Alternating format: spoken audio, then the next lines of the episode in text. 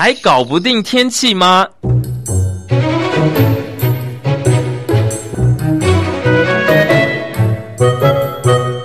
气象达人教您成为气象高手。彭启明主持，中广新闻部制作。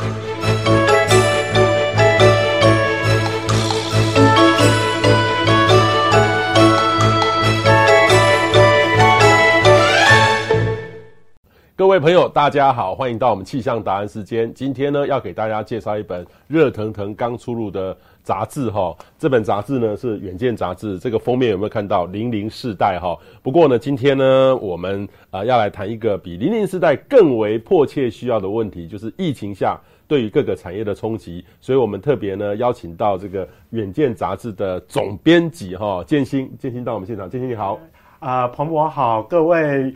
彭博的粉丝以及 远见的粉丝，大家好，大家早，大家早哈。好，零零世代哈，零零世代，我的小朋友就是零零后出生的，就是两千年出生了以后，对，叫零零世代。是是是，我我我其实刚刚跟彭博有在聊哈，我们都是零零世代的爸爸了哈，就是说我们大概的孩子都是都是两千年两千年出生的啦。然后两千为什么我们会特别以这个为封面？因为它真的。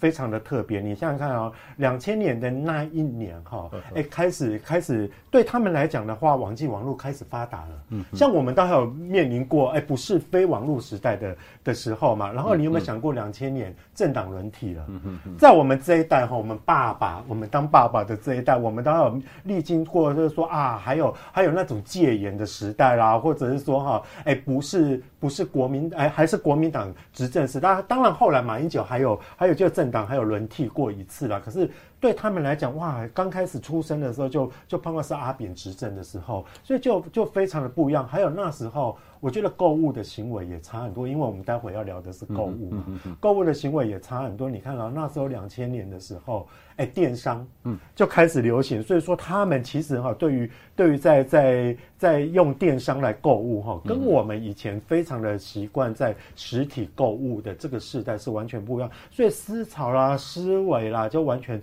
完全不同。那以及还有他们的国际观，我觉得大概也是都跟。跟我们前世代哈、嗯嗯、是非常的不一样，所以所以说，哎、欸，其实如果大家有兴趣，尤其如果不管你是零零世代或零零四代的爸爸妈妈或阿公哦，其实都可以来来来来翻阅一下。这一定要看，因为真因为哈，这个就表示说我们要迈迈入这个。我记得我们那时候是什么 X Y Z 对。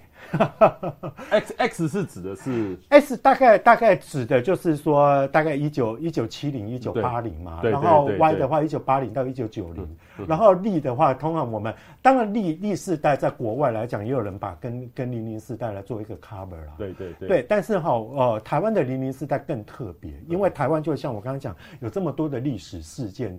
出现，所以说哈，他们那个那个世代的那个隔，哎，不要说隔阂，转折那个拐点哈，我觉得是更明显的。OK 哦，这个这个是我们一定要特别来重视的问题哦。不过我们今天呢要来访问建新，就是说这个。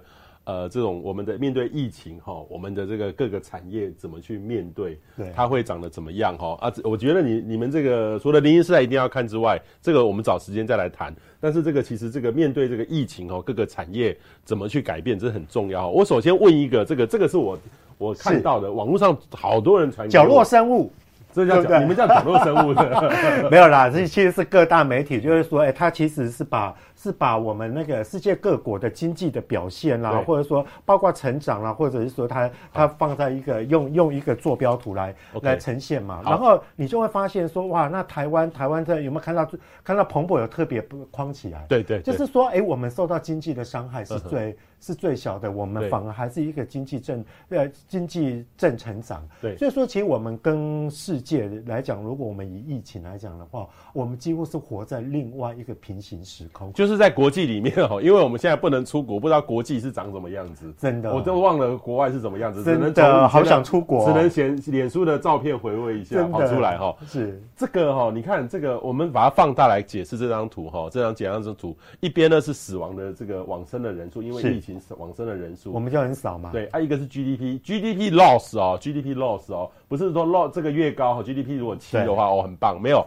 减七，好减七。是台湾呢是减一，就是加一，哦，反而反而我们是有一点点正成长，正成长，正成长，这是很特别的哈。可是你如果看哈，你看韩国，韩国也是负的，对啊，韩国也是负的，跟全世界它已经是这么多的大集团里面。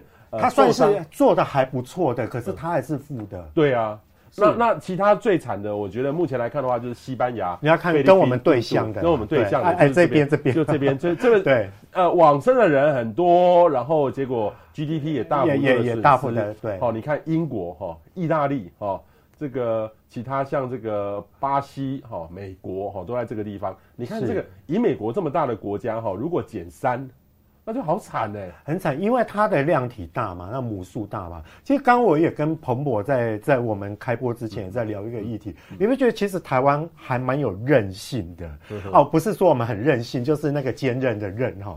你会觉得说像像在两千零八年的雷曼兄弟的那个金融风暴，还有在九七年的那个亚洲金融风暴，你不觉得亚？台湾都好像都能够躲过这种世界级的大风暴，但是但相对来讲，你不觉得当当呃你说两千零八年或者说呃两千零八年到二零二零年这一波哈，世界哈呃所有先进国家的一个经济大成长，包括我们说韩国的 GDP，然后包括新加坡的 GDP 啊，人家都都都成长到五六万。可是你不觉得韩国大概早就已经超过三万？我们今年希望超过三万嘛？哦，哎，而二零二一年希望能够超过三万嘛？那你不觉得我其实台湾的经济跟世界来讲有一点点脱钩？这个这个是我我们当然在疫情的时候能够躲过。躲过这个这个跟跟人家背离，成为一个唯一啊，应该是唯二，因为中国大陆也是正成长，嗯、那那当然这是好现象。嗯、可是哈，当大家在在大幅上扬的时候哈，哎、嗯，其实台湾的表现。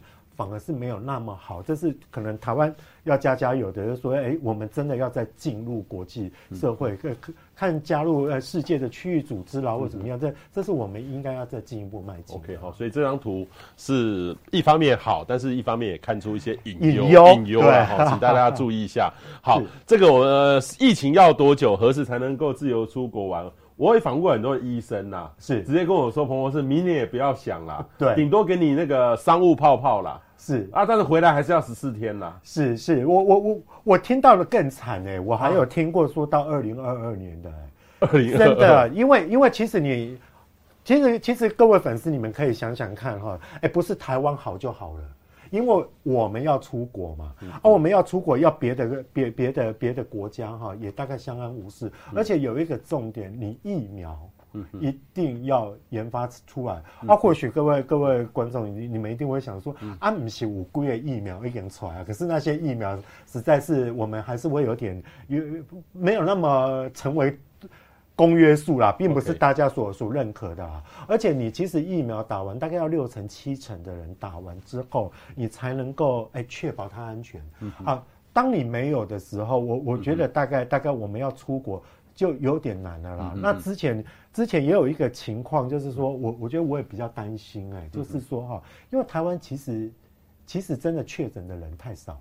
那确诊的人太少，其实别的国家就会觉得说，哦，那当我们都痊愈，我们都免疫，我们有抗体的时候，反而你没抗体，你们没有抗体，然后我要不要跟你化为旅游泡泡？我觉得好像也没有我们想象中的那么简单哦。所以不不是打疫苗的，你有没有抗体？哦，这个倒过来，真的，反而你万一有一个就很惨。当然我们现在政府都守得很好啦，是但是这个的确是一个很重要的问题。所以那这样我想到说。这个现在我们看那个长荣跟华航还 OK，、嗯、全世界等于是最好的航空公司。但是因为我们台湾还持续有在出口啦，是，是还还有正成长了，所以他们还有很很好啦。可是全世界很多都都垮掉了。可是这个其实你如果不能出国，那那些旅行社这个崩就。一直持续下去，那老板可以撑多久？哎，我觉得旅行社真的蛮惨的，因为其实哈，我这边就有一个有一个数据啊，就是说哈，截至十月中旬哦，这个我不能乱讲，那个旅实施哈无薪假的哈的旅行社业者就有六百二十四家哎，六百二十四家啊，然后有一点三万人在在在在在在休息哎，然后所以说哈，它其实真的就是说哈，是一个是一个产业。那如果旅行社，我们把我们讲泛服务业，把旅行社跟服务业加起来的话，哇，那那那那真正哈，真正真正就更更惨了，有有有有更多人在在陷入这种无形这样。你记不记得彭伟？你记不记得前一阵子就有几个知名的饭店？就 close 掉了，啊，对啊，对啊，对啊，然后旅行业，旅行业那种 close 掉的更多。可是当然我，我我必须要说。台湾人真的是非常的有韧性。我刚才就讲说，哎，就忽我们就会发现，尤其我们这次的调查当中，你就会发现说，其实有蛮多蛮多业者哈，哎，他们真的穷则变，变则通，然后会想出很多很多。我我我们觉得说，哦啊，你也真的是蛮厉害，你这个时候你可以去想到这样的一个方法来来应变啦。所以说，我觉得其实。虽然台湾已经守得很好，可是你要说那些旅行社跟饭店业还是受伤非常惨重的。嗯嗯，对对，等于是我记得我也是遇到雄狮的的一个主管，对，然后然后他们就很有创意哦，搞了一条船，把一条这个游轮弄来台湾。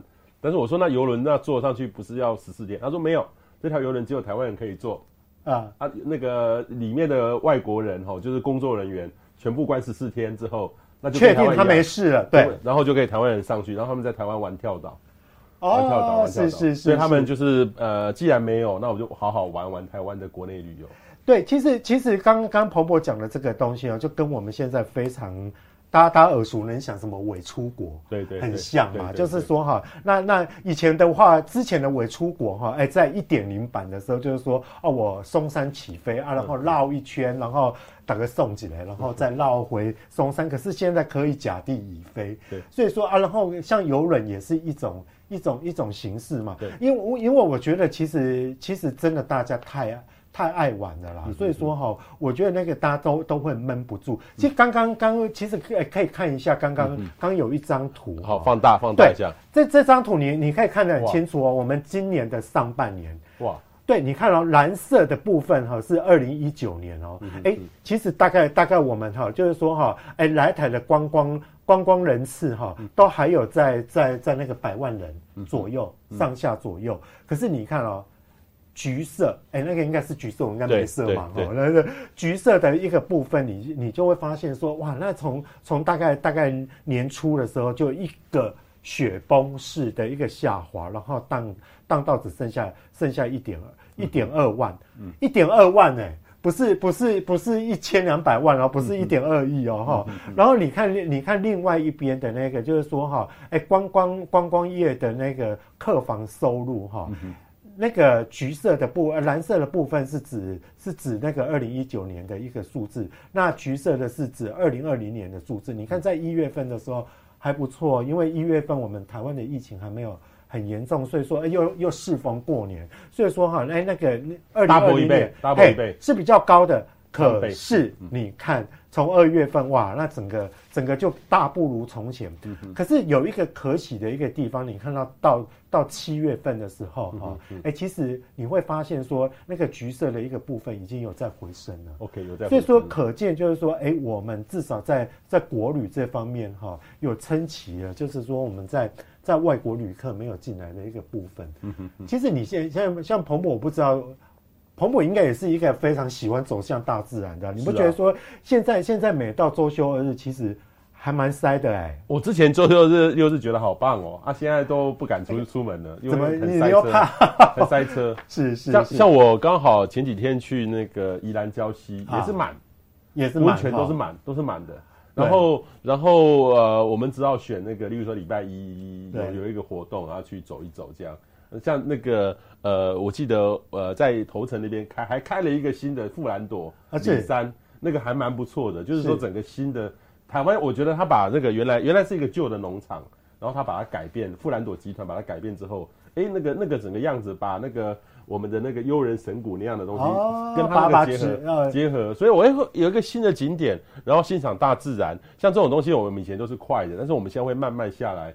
跟着大家一起去欣赏大自然。哎、欸，我觉得蓬勃的你你你刚刚讲到这个，我倒觉得说有一个可以分享给各位、嗯、给各位粉丝。你你知道旅游业其实还有饭店真的很厉害，以、嗯、因为以前哈很多尤其尤其我们当时我们台湾就是说，哎、欸，其实观光客超过千万人口的是、嗯、千万人屡次的时候，其实我们非常大部分都仰赖。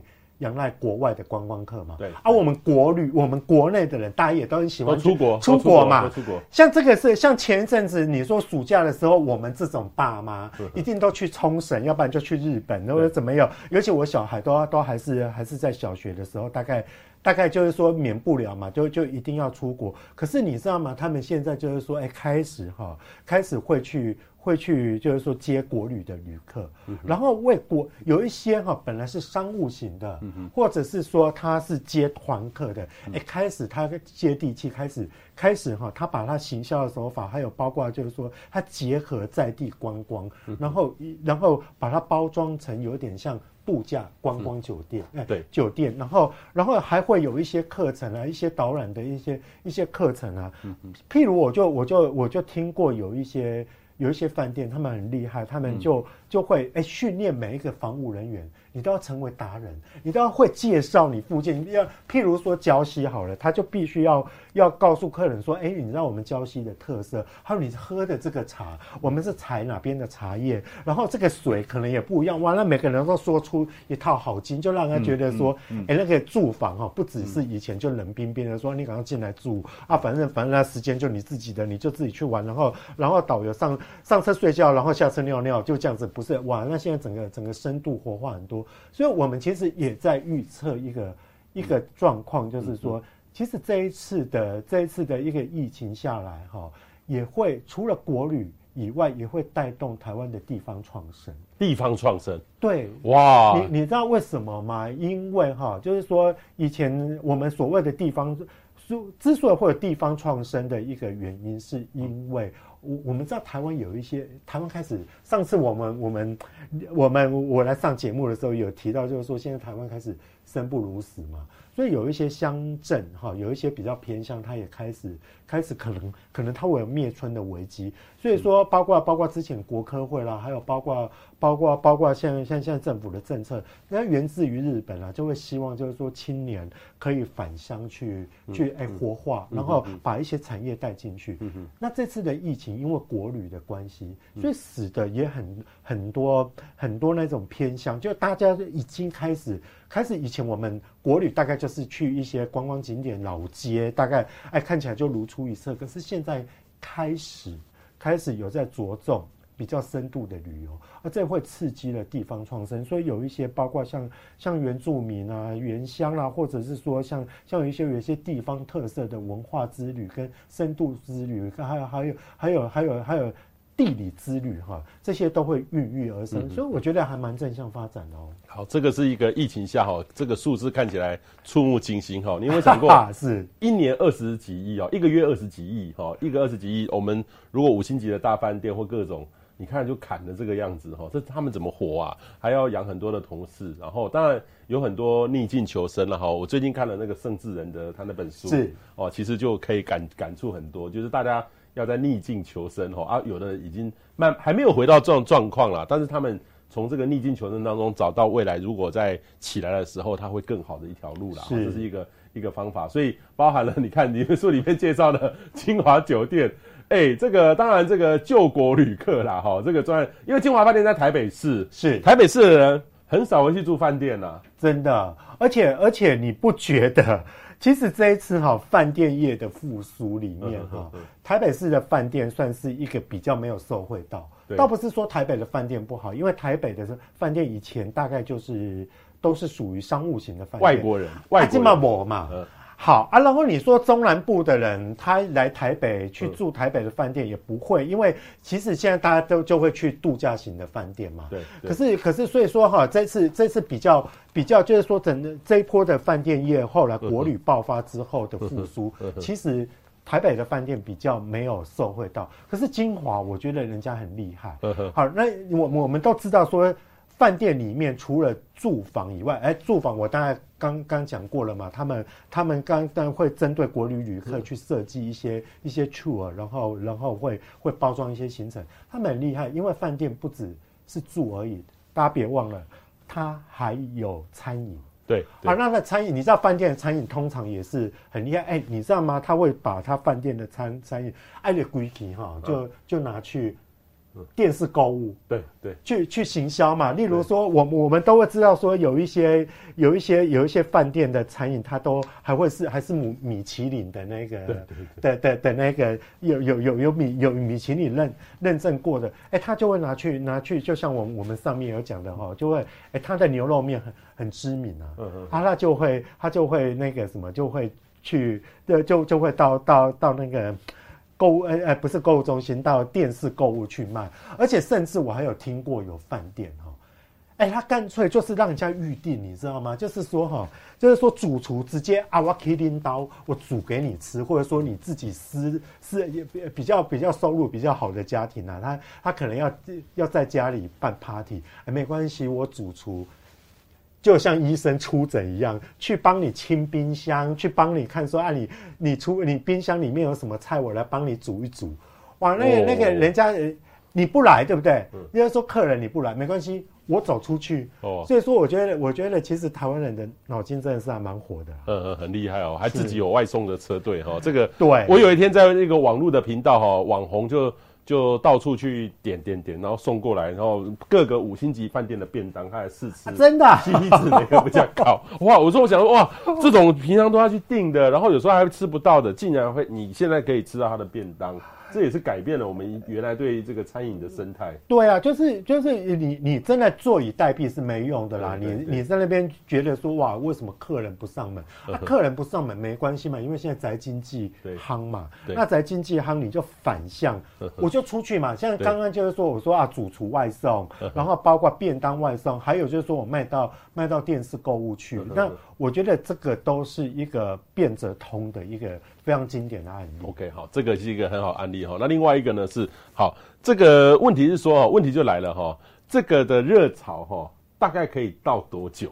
就是说，很多人会觉得说，呃，现在虽然很好，可是很快就玩腻了啊。很多人说我已经玩完了，不知道在玩什么了，还是说？要弄一个什么更好的方式，更深度？很多人说我从小到大，小时候我去阿里山去过几次。不过说真的，阿里山看日出，哈，那个如果再深化再好一点的话，应该定期就要去一次。对，其实其实彭我我我彭博刚刚问的这个问题啦，这是我个人的一个想法，我还蛮正面的看待这件事情。真的正面的。对，因为我觉得就是说，假设啦哈，我们最坏的。估计啦，在二零二二年之前哈，国外旅游，然后我也没有办法成为别人的旅旅游泡泡的时候哈，我想大概国旅还会持续夯下去吧。然后只是说哈，哦，我我我自己在玩国旅的时候，我有发现说，其实国旅真的就像我刚刚讲的地方创生的一个一个促进它的一个升级，还有国旅的景点，我真的觉得也有在升级，有在有在迭代。你会觉得就是说，哇，它的它的不管不管是我们在硬体上面，还有包括在在软体服务上面，那尤其现在现在这只是唯一唯一啦，我觉得真的比较烦的就是到处人山人海啦。我觉得那个很肮脏啦，那 那个真的真的会会会很肮脏。像我我我我的确，我个人的我每每个礼拜周休日都会想要出去玩，可是哈，会让我却步的就是我真的觉得。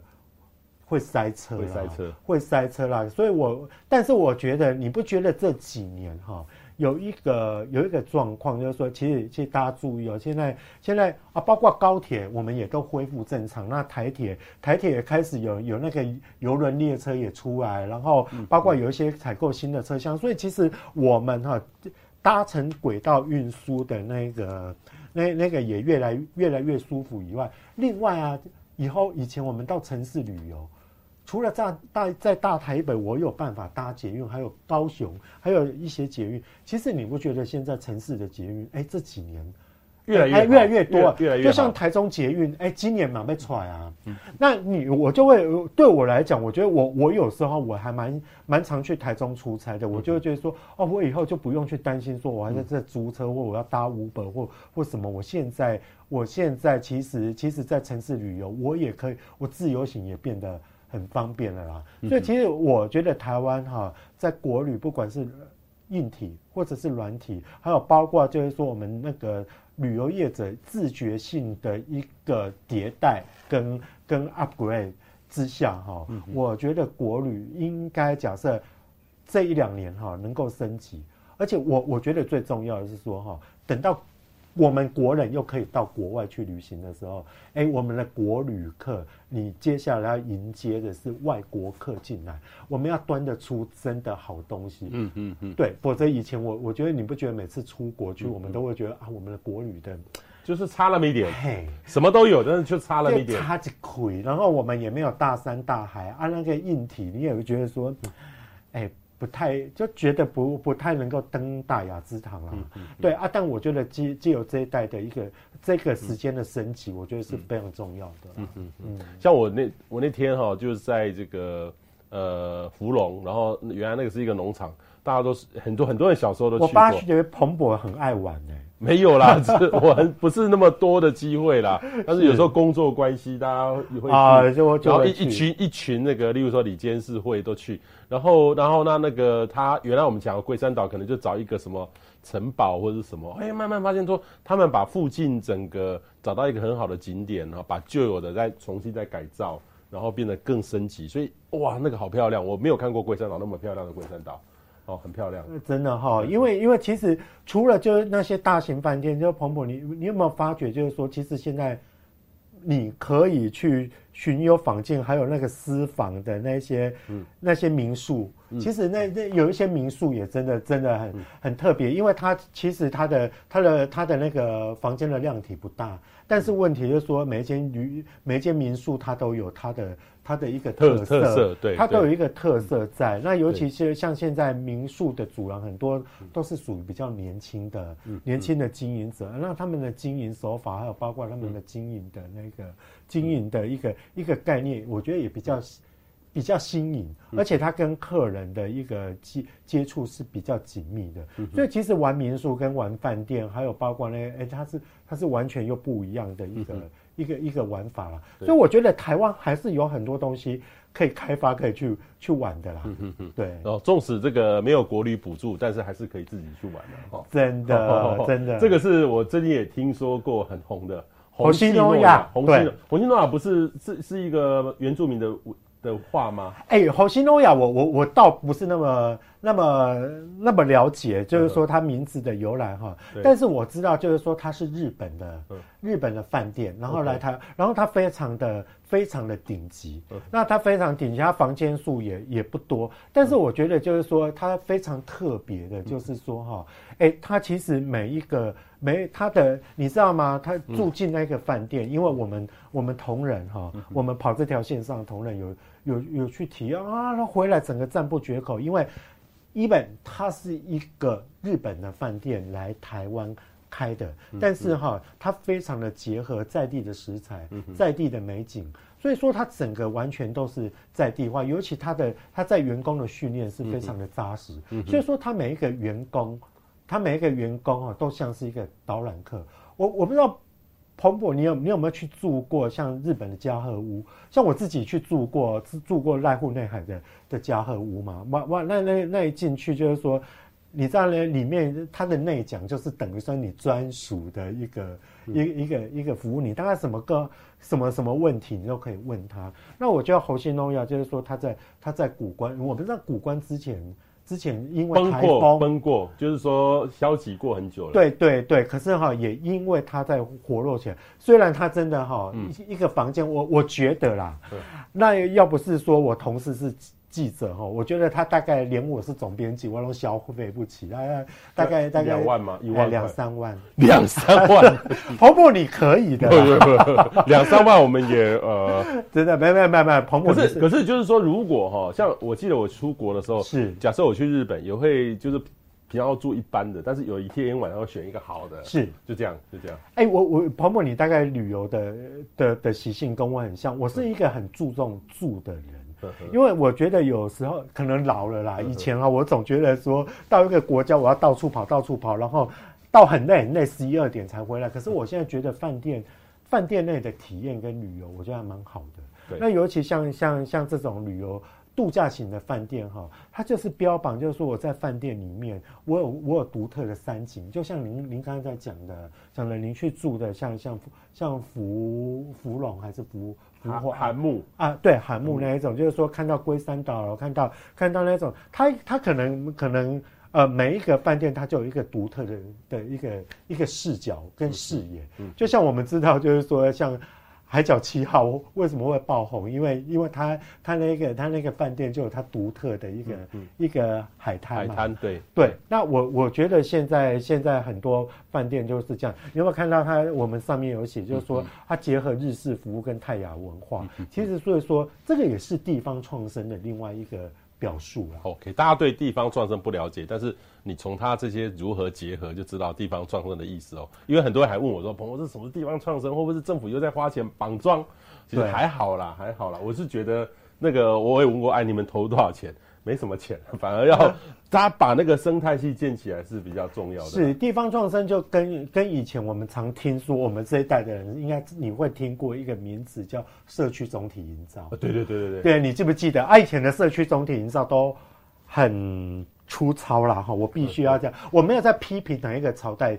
那种就是说以前经验也不足啊，以前你不觉得社区总体营造就是一条街啊，大家招牌换成一模一样，对啊，啊啊就叫做社区总体营造。可是现在就比较着重的是说你的文化内涵、嗯、啊，包括你你产业能不能能不能生根下来，这是源自于日本，因为因为日本灭村的出灭村的小村庄很多，但但日本的成功案例后来就引进到到台湾嘛，我觉得这就比较多，就把地方的特色给。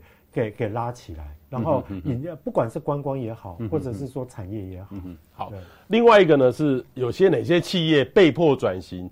当然被迫转型其实很多很很辛苦啦，有的收的不很多了。但是我们这边呢，呃，想请问总编辑，可不可以介绍一些成功的案例有哪些？哦，这样子哈。然后呢，哦、我们大概大概转型的的的一个整个对策，你大家就可以看到，就是说我们。我们那个荧幕上的几个哇，被我肩膀挡住了。OK，好，第一个、就是、把它放大给给大家看一下。第一个就是说哈，哎，其实其实你你要懂得就是说哈，你要盘点你的资源，因为其实其实当你在转型的时候，你必须要先认识说你自己有什么特色，那你针对你的特色，你再去 upgrade。例如说像像我刚刚刚刚讲的说，哎，精华来讲的话，你做成做困求成没有用，可是你会知道说，哎。原来我金华的牛肉面是这么的有特色，哎、嗯嗯欸，我就转个弯，我去把我的特色升级，然后加成去服务。就呃，你像像像刚刚彭博有特别提到嘛，哎、欸，他就有一个外送的团队，嗯、或者是说他用他用不一样的，或者说我自己的饭店的主厨很厉害，哎、欸，我可以利用我饭店主厨的这个特色，我成为人家的私。私人家宴里面的一个主厨啊，我觉得我可以，我主厨谁说主厨不可以被预定？好，然后另外一个就是说，其实现在这一次，这一次大家比较熟悉就是说虚实整合嘛，很多就变成说啊，我我实体店面不行了，我就我就变成说我可以，呃，我我可以再变成在在变成线上线上购物或者说线上消费，可是其实你的实体通路也可以。好好的整合，譬如说，你刚刚其实我们刚刚有讲到芙蓉也好，福华也好，它是一个全全国连锁的，其实你就可以开始，以前都是哈单兵作战啊。例如说，还有还有包包括包括像中信饭店，也就是说啊，那个那个叫汉品，它也是哎据点很多，这些据点很多的连锁饭店，你可以开始票券可以连卖啊。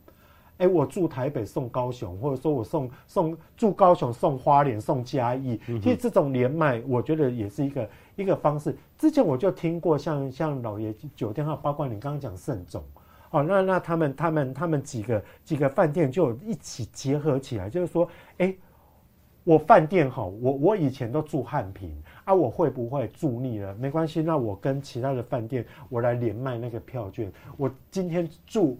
住彭博你的你开的饭店住完之后，哎，另外你可以来住我的饭店或员工。我就听说他们，他们还有那种给员工优惠，就是说他们这几个，因为反正空也开空着，对，就是说，就是说，假设这个汉品的就跑去住云朗的啊，是是是是，然后这样员工也会互相被刺激，是因为大家大家要注意哦，其实哈，机场也哎哎，飞机也好哈，以及饭店也好，还有像像高铁也好，他们还有台铁也好，他们都这种商品都有一个。共同的特色叫不可储存性。嗯，什么叫不可储存性？你这一班或你这个时间或你这个晚上没有卖出去，它不，它跟电脑不一样，还有跟我们的啊衣服啦，或者说书不一样，就是说，哎，这个东西我还可以，我还可以哈，等到等到等到我明天再卖，反正我今天没有卖出去，我明天它没有，它过了这一晚就没有。所以说，你当然你你要你要及时去把它卖出去。所以我觉得连卖哈，哎，这个是的确是非常的。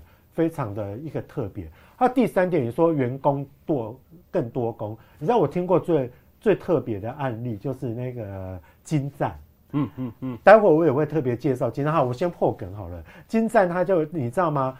啊，百货公司在那一个时候其实蛮惨的，尤其没人呢、啊，没人。尤其金赞我们知道是五铁共购嘛，嗯嗯嗯，那那。搭车的人也忽然变少，啊，国外旅客也忽然变少的时候，他们影响就很大。可是你知道吗？他他好厉害哦，他就他就把他们的楼管啊，他说：“哎、欸，啊，你们这些楼管，倒不如哈，你们自己来当成直播主来卖我们里面的东西。哎、欸，你知道那些年轻楼管哦，他就跟这种这种所谓的数位原住民哈，就很厉害，一一一一上身哈，就完全不怕镜头啊，然后。听说里面还培养了很多网红哦啊，然后到最后你知道吗？后来他们正食髓知味，到最后哈，哎，他们只要有新品进来哈，还会训练他们说，哎，你们要写企划哈，那那个写脚本啊，这个这个东西我们要怎么卖啊？然后然后而且还有专门去去训练他们员工成为成为在在面对镜头的时候要怎么面对。哇，所以我说我会觉得说，哎，这其实其实其实业者的的的那个脑筋是。真的动得蛮快的，嗯嗯，对，真的很厉害，很厉害哈。所以这是四个问题，还有一个呢是导入新科技啊哈。哎、欸，这个这个我看我们一般外面人只觉得方便了，你们哇蛮内行的，主动去看到里面新的这个结果喽。对，因为我觉得像便利超商，那不用讲嘛，就是便利超商现在现在其实行动支付也就变得很方便了。嗯，那便利超商这一波哈有搭上我们的振兴券。他们真的很厉害，就是说他 他就是说政府政府不是说三倍嘛，可是他们自己又再加加个三倍，加个几倍，只要呃，例如说我我拿 seven 来讲的话，就是说哎，你只要把把那个把那个振兴券都押宝在我们这里面来讲的话，哎，它它会有一些衍衍生性的一个一个折扣啦。然后像像连锁餐厅哈，哎，你就你就会发现说。连锁餐厅哈，这一次比较大的疑虑就是说啊，我们我们说我们要保持社交距离啊，可是以前大家都吃合菜啊，可是你知道他们现在就就啊吃合菜就很麻烦嘛，我夹你的啊，这样会不会会不会口沫传染？所以说他们其实都都有办法去把它改成一个 set 一个 set。啊，这个这个我觉得我觉得是，然后另外一个像轨道运输嘛，因为你看它就还有那个及时去去告知，就是说我们车厢的一个一个拥挤度，让让大家也很也很安心。然后另外一个你说像像你哎，这一波我真的是看到很多哎，你记不记得？原来只有几家而已，只有只有只有几家是那种自动点餐机。你记不记得以前一兰拉面刚进来的时候，我们就觉得很新鲜啊。当然我在日本也用过了，一兰拉面你不觉得就是？哎、欸，你在外面点一点，可是你现在发现很多，对不对？就是就是你在外面外面点一外面点一点，然后其实你也不用跟店员有所接触，然后反正反正反正他就对你你菜到你就自助，所以我觉得这一波这一波它反而有刺激了。刺激了餐饮业哈，整个科技化，以及我们我们利用科技来来来来让服务升级的一个一个概念。哇，真的不简单，这个就是新的科技。但是这个说真的也没有花太多钱，但是就是转换一下啊，我觉我觉得我觉得很棒啊，就是就是让让让那个，包括其实不止这些嘛。以前我记得我们在。疫情刚开始没多久，我们在今年的二月份还是三月份的杂志，我们就曾经做过一个叫做“疫后重开机”。嗯哼，那个“疫后重开机”这一本就是来讲说啊，不管我们的教育也好，啊，或者是说我们的工作也好，其实都因为这次的疫情，然后有升级了。嗯嗯嗯，对，嗯，譬如譬如譬如，就是说以前我们也没有远距视讯开会，哇，可是你知道，你知道像像远见来讲，我们前几天在开那个开我们的所谓的华人高峰会，以前就是邀集世界各地的华人啊，包括包括东南亚啦，包括哪边，或者说像美国的学者啊，来来我们来我们的会场啊来做来做演讲。可是这次疫情，我们会觉得说哇，糟糕。那今年还办得成吗？可是反而更好哎、欸，因为你找到一一级的人，对，因为他们有点闲，嗯、我必须要说他们真的有点闲，所以其实这次真的我们大咖级的那些 A 咖级的学者或者是企业家，哎、欸，有比较好约啦，哦、只要他们有视讯哈，哦、他们愿意录，对，哦，所以我也蛮特别。像像我这个要被受邀去参加一个英国的一个 summit 啊，以前呢。我们想说，我们可不可以去上台报告演讲？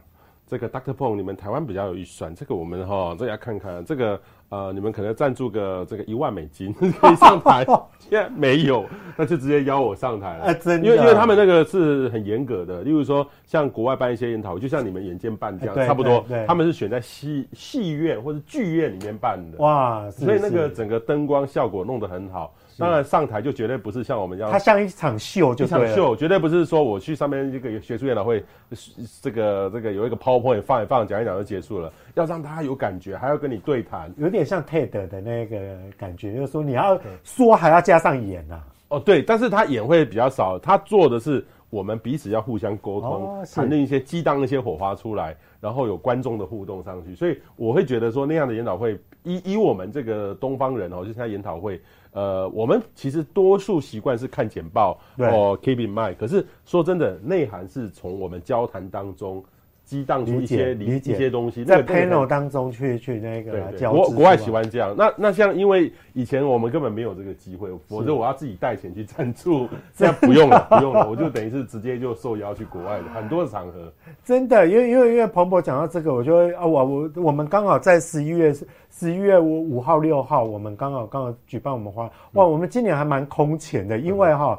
哎，以前其实卖票会有时候会有点辛苦啦，因为其实其实我们现在是一个地球村的一个一个时代，有时候要卖到国外，哎，要要就很很多很多听众他们。到世界各地参加各各个展、各个各个展览哈，我觉得大概机会都很多。哎，但是我们今年一票难求哎，哇，好厉害！那一票难求，当然，当然我必须要说，我们同仁真的也很厉害，我们的我们的那个那个议题也都很精彩了。但最重要的，真的说，我觉得疫情哈。让很多非常有求知欲的人会愿意，就是说还在我们这这留下来听讲。我我我我我真的进远见那么多年，我真的觉得说，哎，今年很特别。当然远见是一个缩影啊，那可见就是说哈，哎，这也跟刚刚刚彭博在讲说国旅会不会一下子消失？我觉得说哈，当当国外的疫情还没有结束，我想大概大概国旅不管不管是旅游，甚至连会展旅游。我觉得都是会蛮受欢迎的。OK，好。嗯，另外一个呢是这个服务业导入这个新科技哦。你这边介绍几个量贩卖场，然后百货公司、商务饭店、休闲度假、旅游。诶，这个我们还没有特别注意，等于是说自动结账机增多了，以前这个都没有啊，很少啊。台湾没有看以前。对，可是现在就就很多，而且我觉得量贩哈，我、嗯、像我们这次有去访访问家乐福啊，呵呵呵你知道现在大家对吃就会很讲究嘛。对，那现在家乐福其实可以做到一套，就是说你你你买了，例如说你买一个猪肉，它外面的包装会有 QR code，你它它是它会有一个地方让你扫 QR code，哇，那个荧幕就会开始出现它的生产履历。嗯，那尤其现在大家对于来猪会比较。比较担心一点嘛，哇，那个那个包括包括自动结账，还有包括包括我说那个生产履历哈，哎，它其实就就就这个东西就弄得弄得非常好。然后你知道，像百货公司啊，它开始也会强化 APP 的的的预购。以以前都会担心，在疫情刚开始，我也觉得百货公司想说啊，怎么办都没有人来。可是当然现在有点白担心了，你看最近的那个。周年庆哇，好多，因为大家出不去嘛，那那那，可是哈，在那在这一次他们也有也有也有升级啦，就是说他会利用 APP，而且那个 APP 哈，我觉得 A P P 有一个最大的一个功能，它会记录，它会 record 你的购物行为，它就会自动推销给你。它会说啊，我们哪一个东西，例如说彭博你喜欢喜欢买皮鞋好了。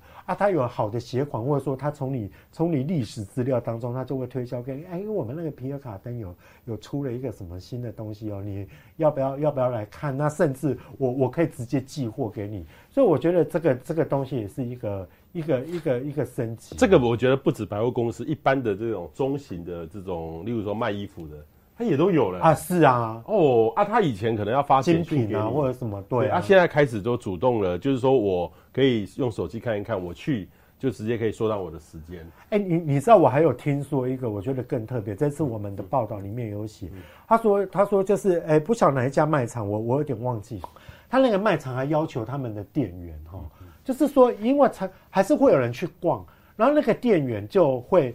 跟那些熟客，因为常去逛，大概那一些人就常会固定，然后你知道还会跟他跟那些地那跟那些熟客加赖，对，那就例如说我是店长，我会跟跟哎彭某你常来我们家，然后就加赖，然后组一个群组啊，我有我有新的东西我就。我我就我就用我就私讯私给你，它有点像那个团购的那种那种感觉，我就觉得说哇，其实是其实社群哈也已经可以做到这种地步，我觉得蛮特别的。OK，好啊，商务饭店转型度假饭店，这个也蛮多的，还有一个是度假饭店，呃，这种便当外卖，我刚刚有讲过的那个 okay, okay, 冷冻复热即时商品，这个都很重要哈。是，那问题是说这个像这个营收衰退很厉害，他们。这段期间是怎么度过的？可不可以跟我们说一下？哇，我们这一次哈，其实就我觉得远见的这个服务业的调查是行之多年了。嗯、这个不是疫情才做，你们每年都会做？我们每年都做，但我们大概做了十几年。啊，以前都还会有 ranking，例如说，哎，那哪一个服务业在哪一个哪一个类别里面？服务业那么多嘛，啊，他在餐饮业谁第一名？他在他在房仲业谁第一名？但今年有一点惨，因为今年我们评谁第一名？都不对，因为大家一样惨。那那我们今年就就真的也转个弯。那我们今年就以前的话，我们最大的亮点就是说，我们都会派秘密客。嗯嗯。例如说，哎、欸，彭博你是我们聘来的秘密客，哎、欸，你去那个侯西诺亚哈，帮我们当秘密客，当奥客。去去去帮我们挑剔一些东西。哦，总编辑有这种缺哦。哎，我我我下次啊，可是你不行啊，你刷脸的，你脸太好认了。你是名人，没有办法，我们要找一个素人哈。哦哦。对，然后就当 OK，哎，去当 OK。好啊，那以前我们就就是会从这个去去看说他服务的品质，但我们今年就有点这个东西行不通嘛。但我们今年。秘密课还是有，但我们秘密课今年的主轴是看说他们因疫情有怎么样升级。另外，我们也做了这种对服务业哈直接的问卷，哎，直接的一个一个民调。那那你你就你就会发现说，像我们第一个，我们就就去问到，就是说，哎，你你你那你大概现在现在因应的一个大概大概现在的一个一个状况如何？然后你就会发现说，哇，大概有差不多近七成的企业，它就是哈，因为它过去的商模都是依赖实体通路，所以说就整个大幅重挫。嗯哼。可是我觉得，当然了，下半年之后，哎，那个局势有点有点改变了啦。可是当在疫情之初的时候，哎，这个东西是这样。然后另外一个就是说，你你看到看到我们右手边的这个图表哈，就是说企业哈，其实他们他们开始哈，最大的最大的阴影最多人阴影的一个方式就是。推出促销的一个一个方案，所以在那时候开始有一些折扣。你记不记得那时候去住住饭店，还有住好便宜哦，好便宜哦，现在都没了。哎，金马博哈，现在现在我会觉得说以前真的好懊恼，以前真的是要要要要疫情的时候应该要比较不怕，OK，然后去去住。对，他现在现在我我所以我觉得大概就是像我们图表上讲的这几个营运的方式。这个促销方案保住业绩的哈，那还有一个是转型哈，转型是最多的，就是呃开发新服务或新商品哈，这个就台湾人的创意就开始出来了。然后呃宅经济哈，就是说呃民众不出门刺激电商的发展哈，这个里面也有这这是最多的。然后产业数位化转型哈，这个。数位转型呢，其实是今年除了疫情之外最火红的名词。真的，你不要、哦、去年可能是五 G，今年我觉得就数位转型。你看到很多这种数位转型，我非非常的非常多。你不要说什么，连我们连我们媒体也要数位转型啊。嗯哼哼，你看以前我们出纸本，可是这今年哈，哇，谁敢谁敢不不不出数位版的？嗯、哼哼就是说。不管哦，你就拿我我再举一下我们今年的峰会。以前我们今年的我们以前的峰会的的东西，就是说我们大概大概峰会完了之后，我们会出一本专刊哈，哎，就是寄到寄到每一个或者说对外发行。可是我们今年就出 PDF 版哦，对啊，然后哎，其实像传阅很快哎，我觉得还蛮还蛮不错的。还有包括以前以前大概我们我我们我们就是说也不会。就拿我现在会来直播，以前不可能。对，以前他都不会抛头露面。哈，也也 对啦，以前以前就是说，以前我们大概大概纸本就会觉得说，大概看到以前看到总编辑神龙见首不见尾，大概就是在总编辑的话，我也知道说啊，这个总编辑的概念。可是现在没办法，现在总编辑要 要出来面对面对群众。那那其实我我我现在也在要求我们各位同仁啊，就是说，哎，你们现在要懂得。以前你们只是一个会写的人，现在你要是一个会说的人，所以说其实现在跨界，我我觉得如果连媒体都这样的话，更何况你面对第一线的服务业，哇，那你在那整个整个数位转型要变得像我们刚刚讲的啊，什么自动自动购物机、自动结账机，然后包括 App，然后还有包括什么自动生产履历，还有还有有一些有一些有一些像生产。部分的一个一个自动化，我觉得这是今年，哎、啊，又加上说今年又开始五 G 五 G 元年嘛，嗯，所以说在包括互物联网的一个通行之下，嗯哼，我相信哎，这一波产业的数位转型会因为疫情加上五 G 啊，完全整个急速窜急速窜升，急速窜升哈，这个很重要。其实其实我最近其实看了一堆媒体的观念，就是说像像远见哈，是像这种重量级的杂志，他们有很多的专业的人才。他们呢，过去呢是以内容为主的报道，你的内容是最重要的。对。但是呢，如果再好的内容不以观众或者网友直接的角度让他喜欢的话，就是以以客户为主的。你们以前你们做好内容，大家就跟着你们走。现在呢，客户呢要短要简单，然后要能够方便传递。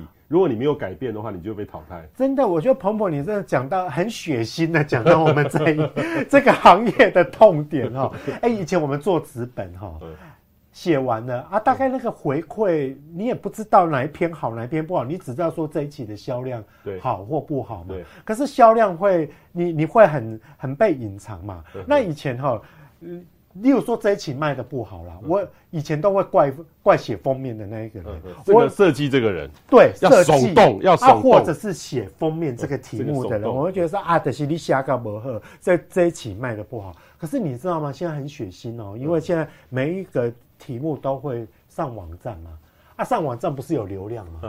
所以说你哪一篇的那个流量超低，你大概就会知道说啊。老鼠屎，就是因为你你写的不好或或怎么样，所以其实现在都可以数据可以可以去印证，这就是一个一个，所以我我觉得今年啊，我我们现在也在提明年的明年的一个计划嘛。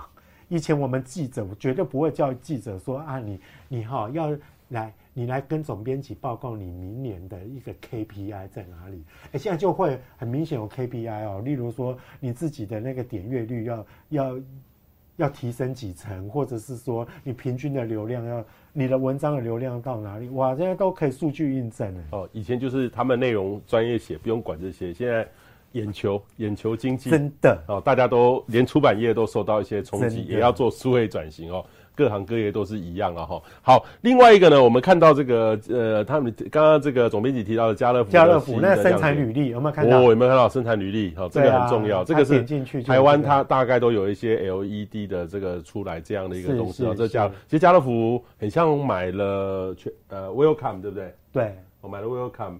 然后跟呃，我记得现在的它的还短时间感受不出来，但是我觉得它的这个，因为它母体变大了，所以它感觉起来它的品质有变比较好。而且它它现在以前以前哈，你就会让饭店都要大型化，对。可是它现在也有一种比较超商化的，对对。就像你说像 Welcome 啦，或者说像像以前松青啊全年的那个规格，对。然后你你就会觉得就是说哇，其实现在也都。也都走入社区啦，所以说现在现在其实我，我我真的觉得现在百业哈，要经营真的都很辛苦，很辛苦。你看那个便利商店，以前我们的观念就是便利商店，因为它方便，所以它价格会比较贵。然后接下来就是 Wel 就是那种 Welcome 那种中型的，中型中型的，然后还有大型大型的，这三种不一样，有不一样的价钱，我们我们都很清楚。可是有时候我们便利性，当然我可以接受它比较贵，但是我们有时候都会去大的去买。什么时候去大的？消费者非常的精明，对、哦、啊。但是现在这几个呢，越来越来越近了，对，哇，这个真的真的那个那个，就他们的 size size 的反理都有点。都有点有点那个什么打破疆界，你有没有发现像现在的 Seven 也好，或全家也也好，哎、欸，越来越大街了。以以前哪有让你座椅区啊？可是你们觉得现在座椅区很重要，尤其尤其你会觉得。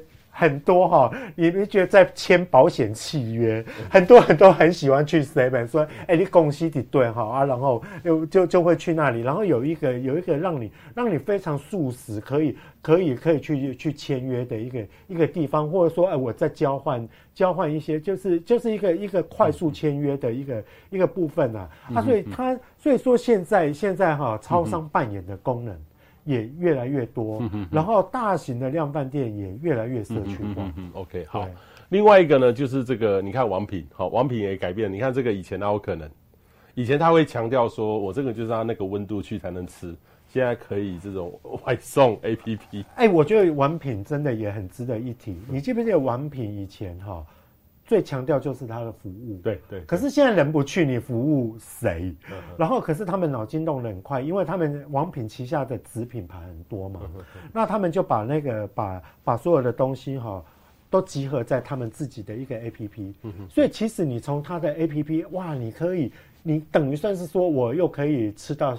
吃到吃到它 A 品牌，吃到吃到所谓的西体的，那也可以吃到王品的，那可以可以吃到它夏目里的，吃到不不同的不同的品牌的一个一个东西。还有另外，他必须要我我就说人家那个人家那个精华，人家都可以外送，那我王品凭什么不能可以外送？可是你知道吗？对他们来讲哈，尤其这么讲究口感跟精致，还有那个口味的那个那个。这种品牌啊，这种餐饮集团啊，你外送是一个非常大的门槛。你记不记得你彭博？我不晓得你有没有觉得，我们以前啊去，我们以前如果到超商去买那个加热微波食品，我们都会觉得怪怪，就是你会觉得那个微波的技术就是差几亏，你就不觉得不是原汁原味。是啊，是啊。对，可是王品，所以他在做这种外送的时候，哇，听说他们。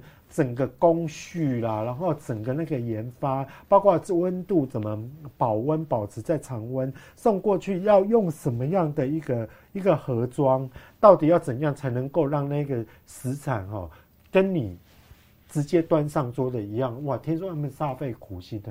嗯哼，可是因为他们研究出了这个之外，嗯、也为他们打出一个活路。嗯哼，打出活路哈，这个是因为现在的牛排哦，竞争者也蛮多的，所以他们也是冲出来哈，一个另外一个啊，这个是他们开始外送，以前哪有这种事？还有也有 A P P 哈，A P P 的外送开发的专属菜单哈，这很特别。是，然后这是精湛，刚刚你说的，我刚刚说的那个，哇，变成直播主，哎、欸，其实还蛮帅的哎。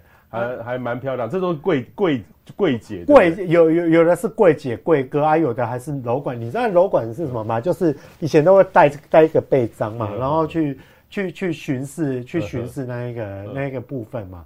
哎，其实其实你知道吗？除了这个以外，待会儿我们还会讲到，然后家乐福也很特别。所以其实哈，你说像像金站，你会看到第一个，他就是说，哎，他还会培训。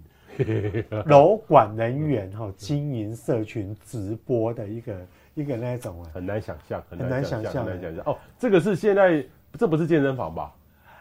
哎，这个 这个的话，对，金站，对他，他就是他是要卖你运动仪器吗？是哦，他就是秀给你看，他就直接直播直播给你看。你知道他里面还有人是吃播，你知道吗？他就是他就是那个。卖吃的，哎、他就直接吃给你看。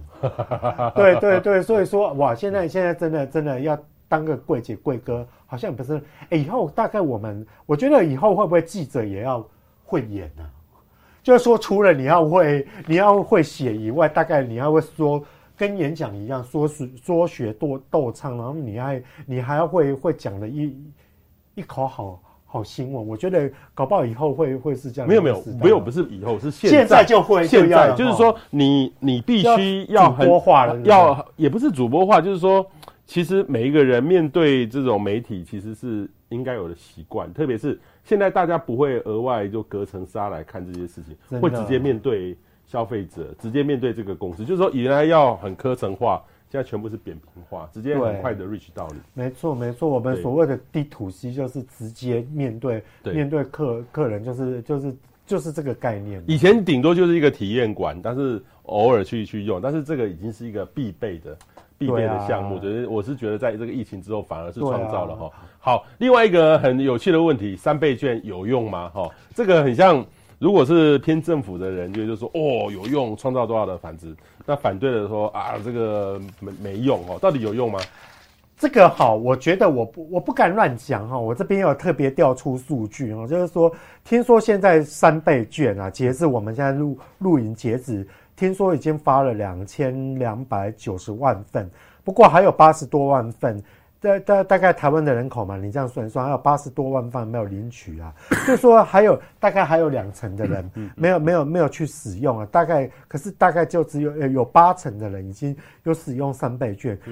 那王美花就我们的经济部长又说，哎，三倍券很有用啊，他会觉得说这个效益大概已经突破千亿的效益了啦。可是从我们我们这个表，你至少可以看得出啊，就是说哈，哎，其实我们的不管是零售业或餐饮业哈，大概我们呃左手。左手边的这个这个对，左手边的这个是指零售业，然后右手边的这个是是餐饮业。你看我们红色线条的这个，你大概就可以知道它是指成长率嘛。哎，我们的成长率哈，其实有成为呈现一个 V 型反转。餐饮业有有有用，也有也有，然后然后所以说我不知道是不是三倍券的，还是疫情缓和。我觉得其实我个人啊，觉得疫情缓缓和的那个。比较大了，嗯哼啊，当然，我觉得三倍券，其实像我三倍券，我才用了两百块，哦，我也现在快快要快要结束，我应该赶快去去去用一用，就就因为我放在那边，我就我就也没有也没有再去再去用哈。可是我觉得啦，这个从我们家所调查了出来的一个限度，嗯，我觉得大概跟疫情以及还有国国旅。呃国旅以及国内哈，嗯，台湾的那个零确诊哈。哎，比较长时间的零零确诊，就是说没有境内社区感染，我们大概确确保我们大概大概境内没有什么太大的问题了。嗯、我觉得是有很大的一个关系啦。嗯嗯，对，就是说也不见得是像那个呃官方说的这么的棒，素质这么好，但是也不见得是没有效果。我觉得多多少少是有效啦，啊，一定有效。你免费的钱谁不要用嘛？可是那个是我们是，对，但还是要还的。是是是，也是要还啊。然后然后另外就是说，另外就是说我真的觉得是我们防疫做得好，我觉得还是最重要。就像刚刚刚彭博你第一章讲的。我们是角落生物，对，好了，我们真真的第一次当角落生物，当的这么爽的，嗯嗯嗯，这个也是一个蛮好的消息啦。哈。好，这个四大抗疫解方加持服务业及战力哈，就是呃远见这次这次提的报告，所以各位呢，呃服务业或者其实不止服务业，各行各业都必须要来来了解说抗疫的这个解方，因为目前来看的话，呃，我觉得我们最关键最当然第一波已经守住了，然后未来。呃，还有各种对我们的这个影响，还是需要不断的顺着这个时势，然后跟着国际的潮流，或者是说有更好别人新的做法，我们要赶快去参想的，不然的话，其实很快这个大浪来的时候，就是莫名其妙就海啸第一排就产生。可是看起来海啸第一排已经稳住了。对，尤尤其其实我们像像像远见也开始，就应该是各个媒体啦，都现在接下来要做的就是二零二一年的大预测嘛。那我们都知道说，哎，美国的总统上次我们来还在那边很紧张，那现在大概大概态势非常的分明嘛。那那美国大选完之后，我相信对台湾的影响是非常。大的嘛，那之前之前因为改朝换代之后，政策能不能延续，还有包括就是说，那那明年度有有太多太多台湾必须要去应应的一些一些问题，包包括就是说我们面对科技，然后包括区域经济，还有包括包括美中的的对抗，持续对抗呢，还是说，哎，它会哪一个会有台啊？两岸关系，两岸关系到底要怎么去去经营？还有包括就是上次我们有提到，就是说，呃，将来二零二零二一年我们要面对的，就是说开始我们人口红利在在消退的一个一个状况中啊。其实二零二一年我们。啊，台湾还有很多的课题要要那种啊，万一万一疫苗又没有那么快的的复苏的呃呃的的的一个一个问世的话哈，我觉得这整个还是台湾台湾在在未来的一年要非常去注意到的一个议题了。嗯嗯因为呃，像像现在美国很像感觉起来出来了，总统已经出来了哈，选上了，可是这个我我平常。推特都很喜欢看川普，觉得蛮好玩的。对，就是因为他自己会发，然后他有时候他最近的发发文行为跟以前不一样。我跟你说我的观察，是、呃、他以前是定期会发，然后他忙的时候就是幕僚发。好、呃、啊，最近呢，我观察是说他自己发。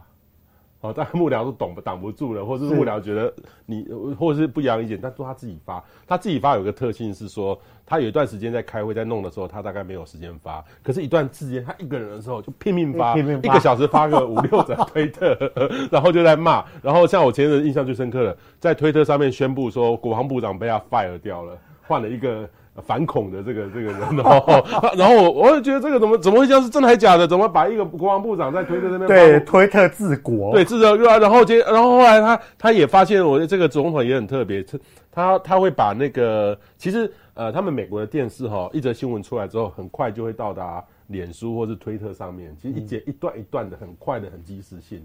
所以我发现说，这个总统可能每天都在看电视，每天都在看见 他他在治国的时候，电视就在旁边讲什么，哎，这个不对不对，然后马上就把那个推特那个电视讲什么有对他有利的就会 po 上去，好快哦，好及时哦。对对，你看一个总统变这个样子，更何况各种媒体数位转型。他是我觉得最成功的政治人物数位转型的案例。我我们这个叫做哎呀，说句哎，用一个比较专业的名词叫舆情分析嘛，他随时要要要要要在乎舆情嘛。所以我我我觉得啦，你你说像上次跟我们对话的林志坚市长，据我所知，林林林市长其实也非常注重他他他自己脸书上的一个经营。嗯嗯，因为其实有时候，哎，能够沟通的，除了除了就是说，以前以前政治人物能够跟民众沟通的，大概也只能透过发言人发发新闻稿。可是那个真的还不没有用，没有用，没有用，而且会让人家觉得好自私哦。可是你透过脸书啊，那脸书你可以按赞，你可以在他粉砖上面去去按赞，或者说去留言啊。当然，当然。当然，他回复不一定是他自己回复了，有小编帮他回复。可是你就会觉得，就是说，哎，其实你在跟政务官的沟通，其实就亲近很多。那媒体也是一样啊，各行各业也是一样啊。